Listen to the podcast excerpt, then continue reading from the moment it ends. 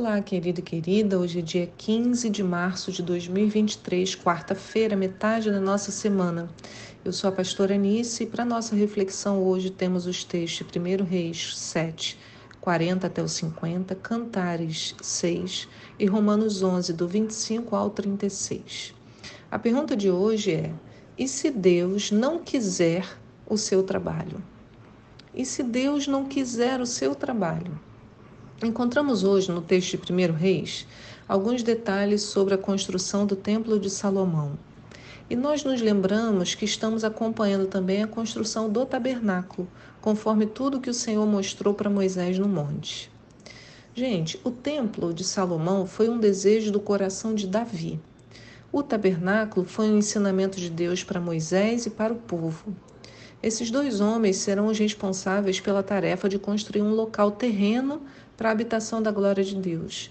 Mas há uma diferença entre essas duas histórias. Moisés não desejava construir um tabernáculo, não foi ideia dele. Mas ele desceu do monte com a revelação do que devia ser construído. Davi, por sua vez, desejou com todo o coração construir uma casa para Deus e recebeu um não como resposta. Então Moisés, que não procurava, construiu e Davi, que desejava, recebeu um não. Com Moisés foi assim, ó, lá em Êxodo 24, 12 conta. Então o Senhor disse a Moisés: Sobe ao monte, vem até mim e fica aqui. Eu te darei as tábuas de pedra com a lei e os mandamentos que escrevi para a instrução do povo. Então Moisés sobe no monte, fica lá por 40 dias e 40 noites. É o finalzinho do capítulo de Êxodo 24. Mas no capítulo seguinte, logo no verso 1, em Êxodo 25, Moisés narra o que ouviu. Diz assim: Então o Senhor orientou a Moisés: Dize aos filhos de Israel que me tragam uma oferta. Recebe-a com alegria de toda pessoa cujo coração a compelir a cooperar. cooperar. Faze-me também, no verso 8, um santuário para que eu possa habitar entre o meu povo. Farás tudo de acordo com o modelo do tabernáculo e as instruções para a mobília que eu te revelar. Simples assim. Sobe no monte. Moisés subiu. Pede ofertas ao povo. Faz-me um santuário para que eu possa habitar. Vou te mostrar tudo aqui em cima. E o resultado disso é o que temos acompanhado nesses últimos devocionais: as instruções para roupa, mobiliário e tabernáculo em si. Agora, com Davi foi diferente. Davi, certo dia, acordou com um pensamento e foi conversar com o profeta Natã. Em 2 Samuel 7, no verso 1, diz assim: O rei Davi morava tranquilamente em seu palácio, pois o Senhor havia lhe dado descanso de todos os seus inimigos ao redor. Então, certo dia, ele comentou com o profeta Natã: Vê, eu estou habitando numa grande casa de fino cedro, enquanto a arca de Deus permanece numa simples tenda. Ao que Natã respondeu ao rei: Vai e faze o que teu coração te manda, porque o Senhor é contigo.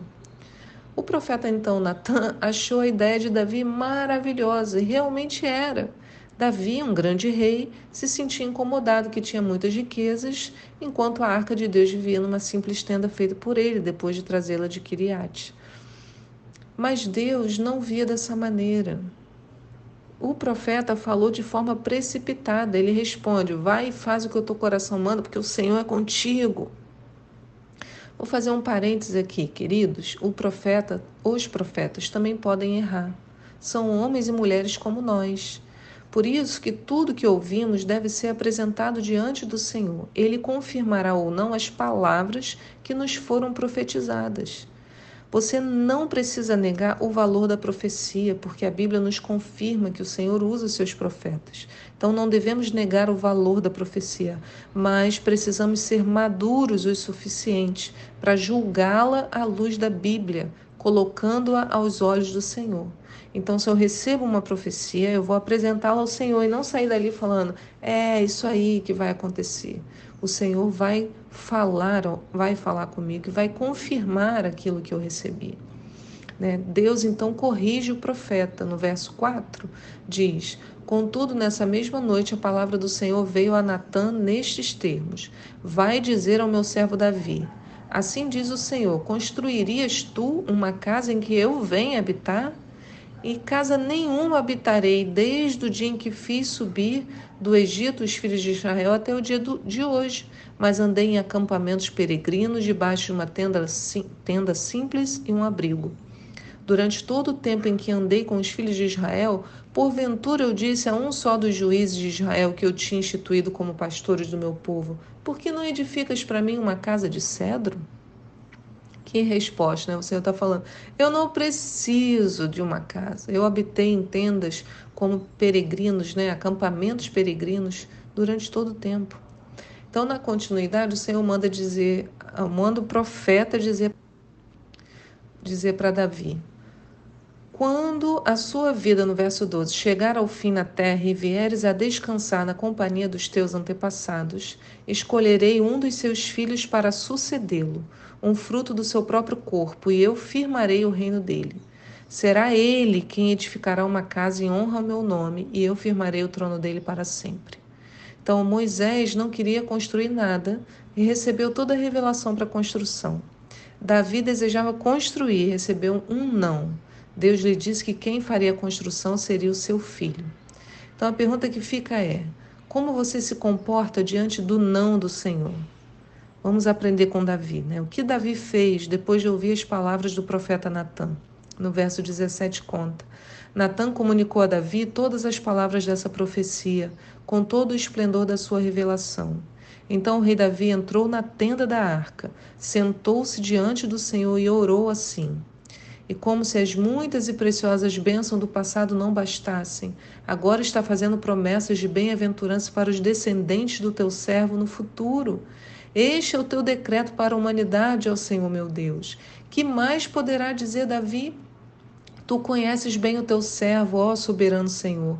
Por amor à tua palavra e mediante a tua vontade, é que fizeste essa grandiosidade e a revelaste a teu servo. Portanto, tu és maravilhoso, ó Senhor soberano. Não há absolutamente nada, nem ninguém como tu. Somente tu és Deus, como temos aprendido e visto. Aleluia! Olha o que Davi faz. Davi vai entrar e louvar o Senhor adorar ao Senhor, proclamar a sua gratidão. As coisas, Davi percebeu, as coisas podiam não ser como ele desejava, mas ele sabia que no fundo a escolha de Deus era muito melhor. Davi vai passar o resto dos seus dias acumulando todo tipo de riquezas e materiais para a construção. Ele não fez com as suas mãos, mas em sonhos ele viu tudo e contribuiu para que alguém, que era o seu filho, fizesse a obra. Então, será que nós contribuímos para a obra dos outros? Com o mesmo empenho como se fosse nossa? Todos nós temos uma tarefa, ainda que seja a tarefa de dar apoio a alguém que vai aparecer muito mais do que nós. Novamente compreendemos, não é sobre nós, é sobre o reino de Deus e a salvação de vidas que estão perecendo por não conhecer o maior amor de todos. Agora, o texto de Romanos, ou dessa semana, né, em Romanos 10, nos faz uma convocação. Diz em Romanos 10, no verso 14: No entanto, como ouvirão aquele em quem não creram? E como crerão naquele de quem nada ouviram falar? E como ouvirão se não há quem pregue? Esse texto nos faz pensar no nosso papel nesse mundo e como podemos atuar na obra, seja ela executada por nós diretamente ou por outros. Porque Deus nos coloca em alguns lugares, né? Trabalho, colégio, faculdade, ônibus, né? Enquanto pisamos nessa terra, temos a chance de anunciar o Evangelho. Né? Em Efésios 6,15, né? o Senhor fala: calçando os vossos pés com a proteção do Evangelho da paz. Então, esse é um chamado para todos nós, para qualquer um, na verdade. Né? Não há distinção, porque se temos uma vida com Cristo, essa vida proclama a paz. Né? Todos podemos anunciar as boas novas, como Isaías diz, como são maravilhosos sobre as colinas os pés do mensageiro que anuncia as boas novas, que comunica a todos a paz, que traz boas notícias, que proclama a salvação, que declara a Sião, teu Deus reina. Então, esse ministério chamado de reconciliação, distribuído sobre a vida de todo aquele que crê, nos convoca a compartilhar o amor e a salvação que conhecemos em Jesus. E tudo isso provém de Deus, que nos reconciliou consigo mesmo por intermédio de Cristo e nos outorgou o ministério da reconciliação. Está lá em 2 Coríntios 5, no segunda carta aos Coríntios 5, no, no verso 18. Mas para isso, precisamos também viver em novidade de vida e alegria em Cristo. Se a nossa vida é uma murmuração sem fim, se fazemos fofocas, intrigas, se enganamos, mentimos, quem gostará de receber uma boa nova vinda de nós? Queridos, Deus sempre nos quer, mas nem sempre Ele precisa do nosso ativismo, do nosso trabalho.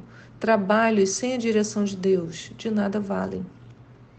Né? Por isso, Filipenses, né, a carta aos Filipenses 1, no verso 27, diz: Portai-vos como cidadãos dignos do Evangelho de Cristo, para que dessa forma, quer eu vá e vos veja, quer tão somente ouça a vosso respeito em minha ausência, tenha eu conhecimento de que permaneceis firmes num só espírito, combatendo unânimes em prol da fé evangélica. Irmãos, temos que ter consistência.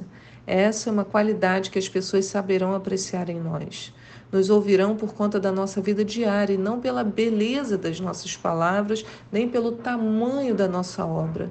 Se o que falamos for vazio, não comunicaremos a paz, apenas tentaremos ensinar textos. E a Bíblia não é texto, a Bíblia é vida. Aleluia. Que Deus te sustente no dia de hoje, que essa palavra, né, ruminando, você ruminando essa palavra no teu coração, eu no meu, cada um de nós, né, ela produza frutos dentro da gente. E eu te espero aqui para um próximo devocional. Tchau!